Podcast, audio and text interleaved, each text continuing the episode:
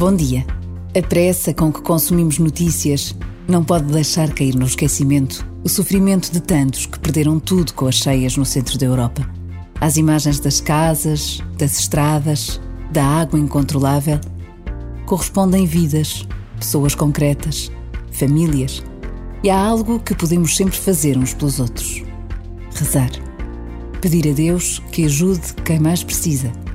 Por vezes, basta a pausa de um minuto para nos descentrarmos de nós próprios e invocarmos o nome de Deus, pedindo a sua presença no meio do mundo.